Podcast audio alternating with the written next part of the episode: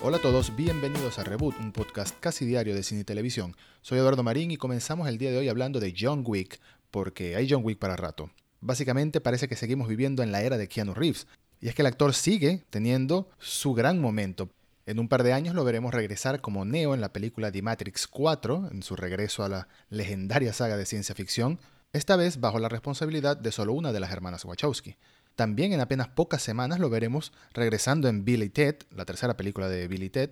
Pero John Wick hay para rato. No solo tenemos confirmado una cuarta película de la saga, sino que ahora Lionsgate ha confirmado que habrá una quinta película. Ahora estamos hablando hasta de John Wick 5, las cuales, por cierto, Keanu Reeves y todo el equipo de producción las grabarán seguidas, una tras otra.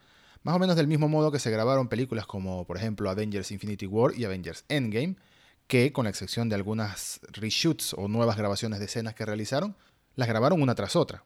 Pues es lo mismo que va a suceder en John Wick 4 y John Wick 5, con la esperanza de estrenar la cuarta película de la saga el día 27 de mayo de 2022 y un año después, John Wick 5.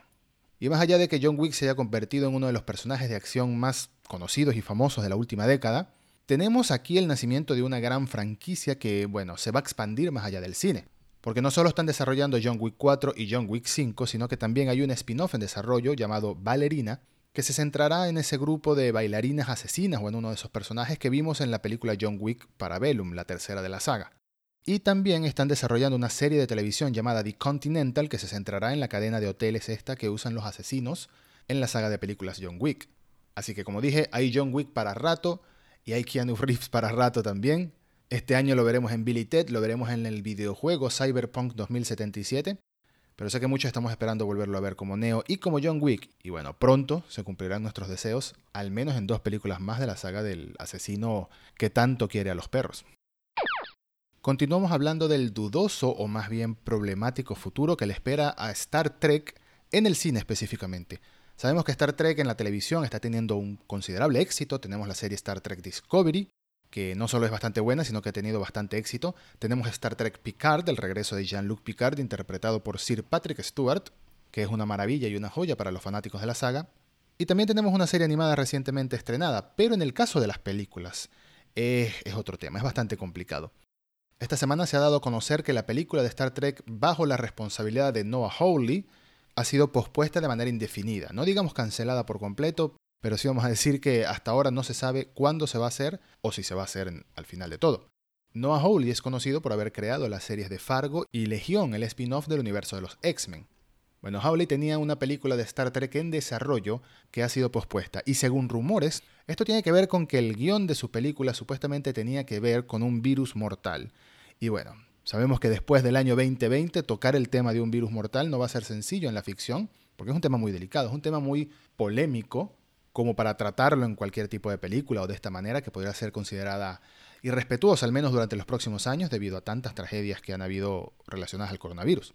Entonces esto deja en el aire el desarrollo de la película de Star Trek que parecía que sí iba a ser. Y digo que parecía que sí iba a ser es porque en realidad existen tres planes distintos de hacer tres películas de Star Trek y no se sabe cuál se va a hacer si es que llegan a ser alguno. Me explico, tenemos el de Noah Hawley, que ya sabemos que está pospuesto de forma indefinida, tenemos la película de Quentin Tarantino, porque efectivamente Quentin Tarantino iba a ser una película de Star Trek dirigida a un público adulto, un público de mayores de 17 o 18 años, que iba a contar con Mark Smith como guionista, que entre sus trabajos está la película The Revenant, aquella que le dio el Oscar por fin a Leonardo DiCaprio. Pero Tarantino abandonó ese proyecto, así que el guion existe y está ahí no se sabe qué se va a hacer con eso. Y en tercer lugar tenemos la otra película de Star Trek que iba a ser una continuación directa de Star Trek Beyond, la última que vimos con el elenco de personajes que incluye a Simon Pegg, a Chris Pine, a Zoe Saldana, a Carl Urban y a Zachary Quinto. Se supone que en el futuro próximo íbamos a ver una cuarta película de esta misma saga, en la cual incluso regresaría Chris Hemsworth, quien hizo en la primera película de papá del Capitán Kirk, es decir, papá del personaje de Chris Pine, y la película iba a tener que ver con viajes en el tiempo y se iban a encontrar estos dos personajes, pero ese proyecto tampoco parece que se va a hacer realidad. Aparentemente tanto Chris Pine como Chris Hemsworth estaban pidiendo una suma de dinero considerablemente alta, lo cual es lógico, tomando en cuenta que son dos de los actores más famosos del momento, sobre todo aquel que interpreta a Thor. Así que el proyecto quedó paralizado. También Simon Pegg en el pasado dijo, tomando en cuenta que Simon Pegg es uno de los guionistas de la última película, que los ánimos de hacer esta cuarta entrega todavía no estaban muy buenos, por así decirlo, sobre todo después del fallecimiento trágico del actor Anton Yelkin, que hacía de Pavel Chekhov en la, en la saga. Entonces, en conclusión, ¿qué nos queda? Nada, lamentablemente nada. Star Trek lo único que tiene seguro ahora son series de televisión. Se viene una nueva temporada de Star Trek Discovery, una nueva temporada de Star Trek Picard y acaba de empezar una nueva serie animada. En cuanto a las películas y su futuro, pues tendremos que esperar qué pasa para ver cuál se hace realidad de estas, o si más bien ninguna de estas llega a existir, sino que hacen algo completamente distinto. Pasamos a la ronda flash de noticias y comenzamos hablando de la Capitana Marvel, específicamente de Capitana Marvel 2, que será la próxima película de la superheroína, la cual ya tiene directora. Han anunciado que Nia Da Costa será la directora de Capitana Marvel 2, película en la que por supuesto veremos el regreso de Brie Larson como Carol Danvers o la superheroína de Marvel. Nia Da Costa es una directora conocida por un par de películas específicamente, una llamada Little Woods, que se estrenó el año pasado, y de Candyman, que es la secuela de la conocida saga de películas de terror de los 90, la cual Nia Da Costa también está escribiendo, junto con Jordan Peele, otro director que últimamente está sacando una serie de películas de terror y de suspenso o thrillers bastante buenas y bastante exitosas. Además, en materia de diversidad, esto también es una gran noticia porque se trata de la primera mujer afroamericana en dirigir una película de Marvel.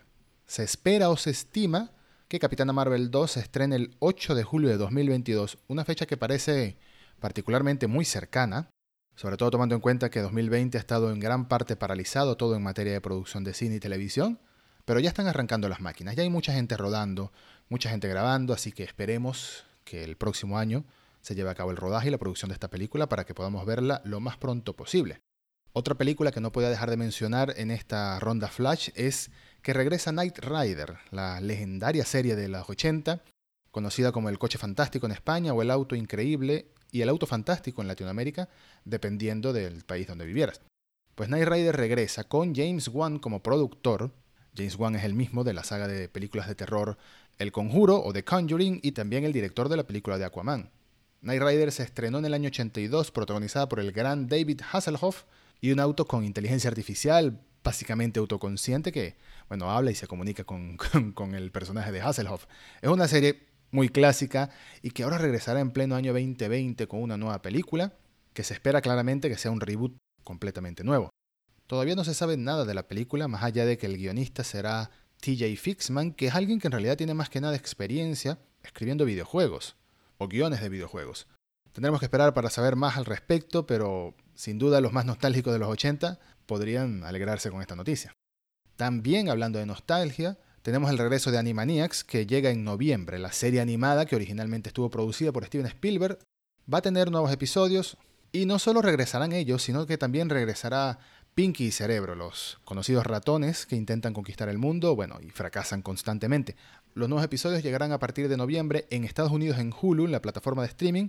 En el resto del mundo tendremos que esperar para ver en dónde podremos verlo pero no podía dejar de mencionarlo porque también en los últimos episodios hemos estado hablando de cómo más series clásicas animadas están regresando. Ahora sumamos Animaniacs a ese lote. Y por último, más que una noticia es algo que han anunciado el día de hoy, es la lista de invitados que formarán parte del evento virtual de DC Comic, que se llama DC Fandom y se llevará a cabo este mismo mes. Y básicamente van a estar al menos el 90% de los nombres más importantes relacionados al futuro de películas que esperamos ver de DC Comics y de los proyectos que esperamos de la compañía y de Warner Brothers. Por ejemplo, estarán Robert Pattinson y Matt Reeves de The Batman, Ezra Miller y Andy Muschietti de The Flash, Dwayne Johnson de Black Adam, Zachary Levy de Shazam, James Gunn, Margot Robbie y mucha más gente de The Suicide Squad, Gal Gadot, Chris Pine y Patty Jenkins de Wonder Woman 2, por supuesto, Zack Snyder del Snyder Cut y algunos otros de series de televisión como protagonistas de la serie Titans, protagonistas de la serie Doom Patrol y de la serie Flash. En general, están todos los nombres que podemos esperar, pero lo menciono es porque esto podría indicar, incluso han habido adelantos de que ese día vamos a ver más trailers de todas estas películas, de todas estas series, y quizás con algo de suerte, quizás cruzando los dedos, veremos el primer adelanto de la nueva película de Batman. No sabemos si va a suceder, pero hay rumores de que el primer tráiler o el primer adelanto de algunos segundos al menos llegará ese día. También sabemos que van a haber más novedades acerca del Snyder Cut, así que si eres de los que está esperando esa película, pues hay que estar muy atento. El evento se llevará a cabo el próximo sábado 22 de agosto, así que el lunes 24 de agosto los estaremos comentando aquí en Reboot.